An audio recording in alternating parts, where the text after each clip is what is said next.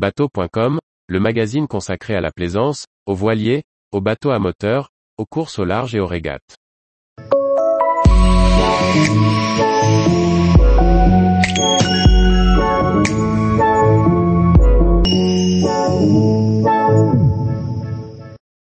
Merrymen, une BD sur les souvenirs de jeunesse de Stevenson qui ont influencé son écriture. Par François-Xavier Ricardou. L'auteur de bande dessinée Chanouga nous entraîne à la suite de Stevenson quand il découvre une île en Écosse. Une bande dessinée librement inspirée de la nouvelle The Merrymen, qui illustre magnifiquement le choix de vie et les sources d'inspiration de cet auteur génial. Robert Louis Stevenson est un célèbre écrivain, auteur notamment du roman d'aventure L'île au trésor.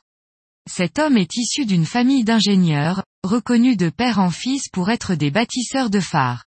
Ainsi, son grand-père, son père et même ses oncles ont tous signé les plans des principaux phares qui protègent entre autres la Grande-Bretagne, mais aussi de nombreuses côtes autour du monde.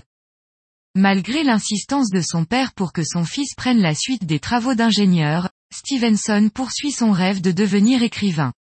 Pour tenter de le dissuader, son père l'emmène visiter le chantier de Doubartach, au large de l'île Ered en Écosse. Dans ces hébrides intérieures, balayés par les vents la pluie et les tempêtes, l'écrivain va découvrir la puissance de la nature et la beauté des lieux. C'est sans doute au cours de ce voyage que le jeune homme va renoncer définitivement à la carrière de constructeur de phares pour se tourner entièrement vers l'écriture. Il raconte ce retournement dans une nouvelle publiée sous le titre de The Merrymen. Dans sa bande dessinée, Chanouga interprète librement ce récit en le mettant en image. Cet album est scindé en deux, la première partie reprenant l'histoire de Stevenson, son errance et ses conflits familiaux. Dans un second temps, on entre dans l'imaginaire de l'auteur et le lecteur le suit dans un récit onirique qui montre la force de l'écrivain à inventer des histoires. Cette bande dessinée est très riche. Les dessins sont incroyables, avec notamment des représentations de la mer qui brasse les rochers, par fort vent ou par calme, dont le rendu est surprenant, parfaitement maîtrisé.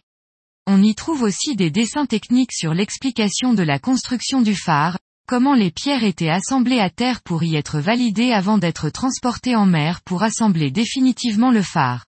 On voit aussi la capsule, qui servait à protéger les ouvriers le temps de la marée. Si l'on ne navigue pas beaucoup, ce récit à deux dimensions, soutenu par des dessins de très grande qualité, entraîne le lecteur, lui permettant de comprendre l'auteur des romans d'aventure à succès. Édition paquet. 23,9 par 32,2 cm. 104 pages. 20 euros. Tous les jours, retrouvez l'actualité nautique sur le site bateau.com. Et n'oubliez pas de laisser 5 étoiles sur votre logiciel de podcast.